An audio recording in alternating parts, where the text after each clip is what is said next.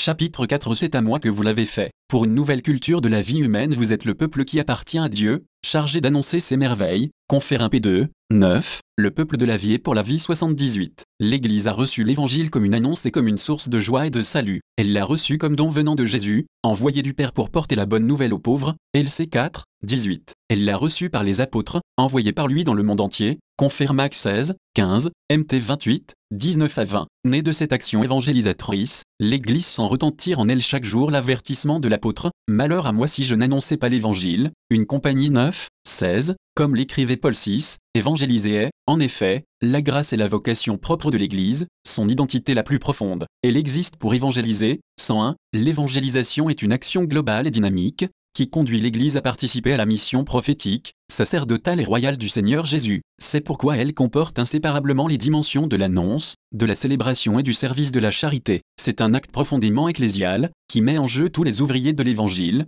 chacun selon ses charismes et son ministère. Ainsi en est-il aussi pour l'annonce de l'Évangile de la vie, partie intégrante de l'Évangile qui est Jésus-Christ. Nous sommes les serviteurs de cet Évangile, soutenus par la conscience de l'avoir reçu en don et d'être envoyés pour le proclamer à toute l'humanité jusqu'aux extrémités de la terre. Aquin, 8. C'est pourquoi nous entretenons humblement et avec gratitude ce sentiment d'être le peuple de la vie et pour la vie, c'est ainsi que nous nous présentons devant tout 79. Nous sommes le peuple de la vie parce que Dieu, dans son amour gratuit, nous a donné l'évangile de la vie et que ce même évangile nous a transformés et sauvés. Nous avons été reconquis par elle, auteur de la vie, Acte 3, 15, au prix de son précieux sang, confère une compagnie. 6, 20, 7, 23, 1 P1, 19, et par le bain baptismal nous nous avons été insérés en lui, confère RM6, 4 à 5, col 2, 12, comme des branches qui tirent du même arbre leur sève et leur fécondité, confère JN 15, 5. Renouvelés intérieurement par la grâce de l'Esprit, qui est Seigneur et qui donne la vie, nous sommes devenus un peuple pour la vie et nous sommes appelés à nous comporter en conséquence. Nous sommes envoyés, être au service de la vie n'est pas pour nous un motif d'orgueil mais un devoir né de la conscience d'être le peuple que Dieu s'est acquis pour proclamer ses louanges, confère un P2,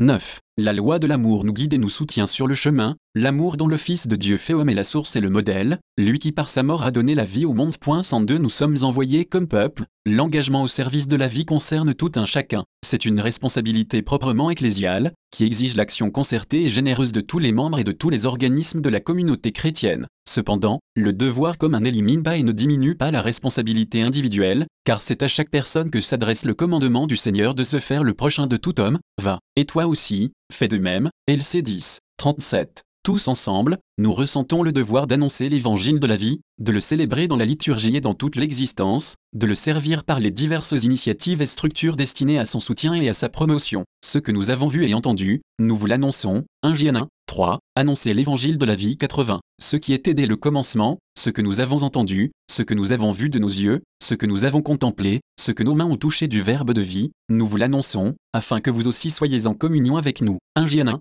1.3. Jésus est l'unique évangile, il n'en est pas d'autre que nous proclamions et dont nous témoignons. Annoncer Jésus, c'est justement annoncer la vie, car il est le Verbe de vie. 1 1, 1. En lui la vie s'est manifestée. 1 1, 2. Ou plutôt, lui-même est cette vie éternelle, qui était tournée vers le Père et qui nous est apparue. Ibidem. C'est cette vie qui, grâce au don de l'Esprit, a été communiquée à l'homme, ordonnée à la vie en plénitude, à la vie éternelle, la vie terrestre de chacun prend elle-même tout son sens. Éclairée par cet évangile de la vie, nous sentons le besoin de le proclamer et d'en rendre témoignage dans la nouveauté surprenante qui le distingue, parce qu'il s'identifie avec Jésus lui-même, porteur de toute nouveauté, 103, et vainqueur du vieillissement qui vient du péché et conduit à la mort, 104, l'évangile dépasse toute attente de l'homme et révèle à quelle hauteur sublime a été élevé, par la grâce, la dignité de la personne. C'est ainsi que la contemple Saint Grégoire de Nice, l'homme qui, parmi les êtres, ne compte pour rien, l'homme qui est poussière, paille, vanité, dès qu'il devient fils adoptif du Dieu de l'univers, est le familier de cet être dont personne ne peut voir, écouter ou comprendre l'excellence et la grandeur. Par quelle parole, quelle pensée, quel élan de l'esprit pourrait-on exalter la surabondance de cette grâce? L'homme transcende sa propre nature, de mortel, il devient immortel, de périssable, impérissable, d'éphémère, éternel, et, pour tout dire,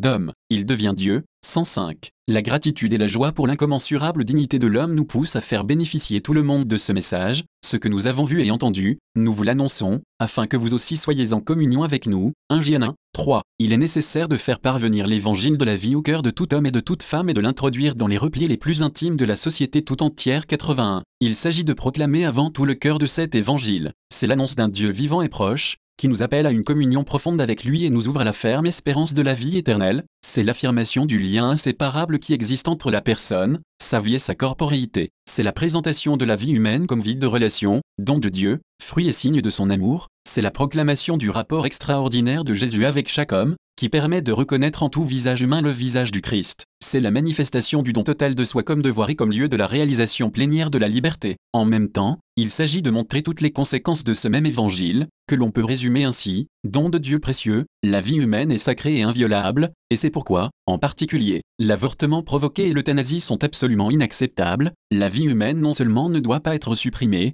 mais elle doit être protégée avec une attention pleine d'amour, la vie trouve son sens dans l'amour reçu et donné. C'est à ce niveau que la sexualité et la procréation humaine parviennent à leur authenticité, dans cet amour, la souffrance et la mort ont aussi un sens et, bien que persiste le mystère qui les entoure, elles peuvent devenir des événements de salut. Le respect de la vie exige que la science et la technique soient toujours ordonnées à l'homme et à son développement intégral, la société entière doit respecter, défendre et promouvoir la dignité de toute personne humaine, à tous les moments et en tous les états de sa vie 82. Pour être vraiment un peuple au service de la vie, nous devons, avec constance et courage, proposer ce message dès la première annonce de l'Évangile, et ensuite dans la catéchèse et dans les diverses formes de prédication, dans le dialogue personnel et en toute démarche éducative, aux éducateurs, aux enseignants, aux catéchistes et aux théologiens incombe le devoir de mettre en relief les raisons anthropologiques qui fondent et soutiennent le respect de toute vie humaine. De cette manière, tout en faisant resplendir la nouveauté originale de l'évangile de la vie, nous pourrons aider tout le monde à découvrir aussi, à la lumière de la raison et de l'expérience, comment le message chrétien éclaire pleinement l'homme et la signification de son être et de son existence, nous trouverons également de précieux points de rencontre et de dialogue avec les non-croyants, nous engageant tous ensemble à faire éclore une nouvelle culture de la vie, assaillie par les opinions les plus opposées, alors que beaucoup rejettent la saine doctrine au sujet de la vie humaine, nous sentons que s'adresse aussi à nous l'adjuration que Paul faisait à Timothée, proclame la parole, insiste à temps et à contre-temps, réfute, menace, exhorte, avec une patience inlassable et le souci d'instruire. 2 TM 4, 2.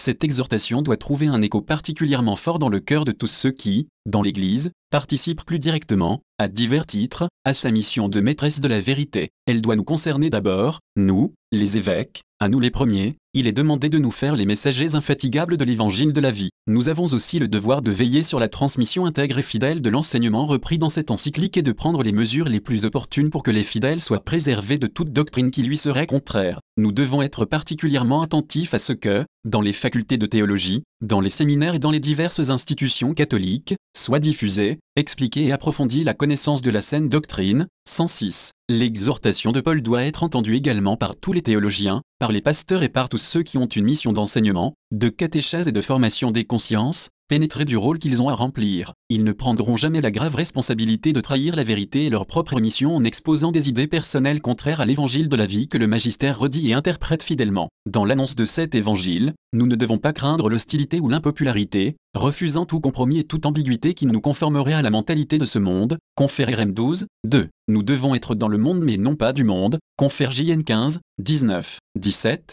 16, avec la force qui nous vient du Christ, vainqueur du monde par sa mort et sa résurrection. Confère JN 16, 33.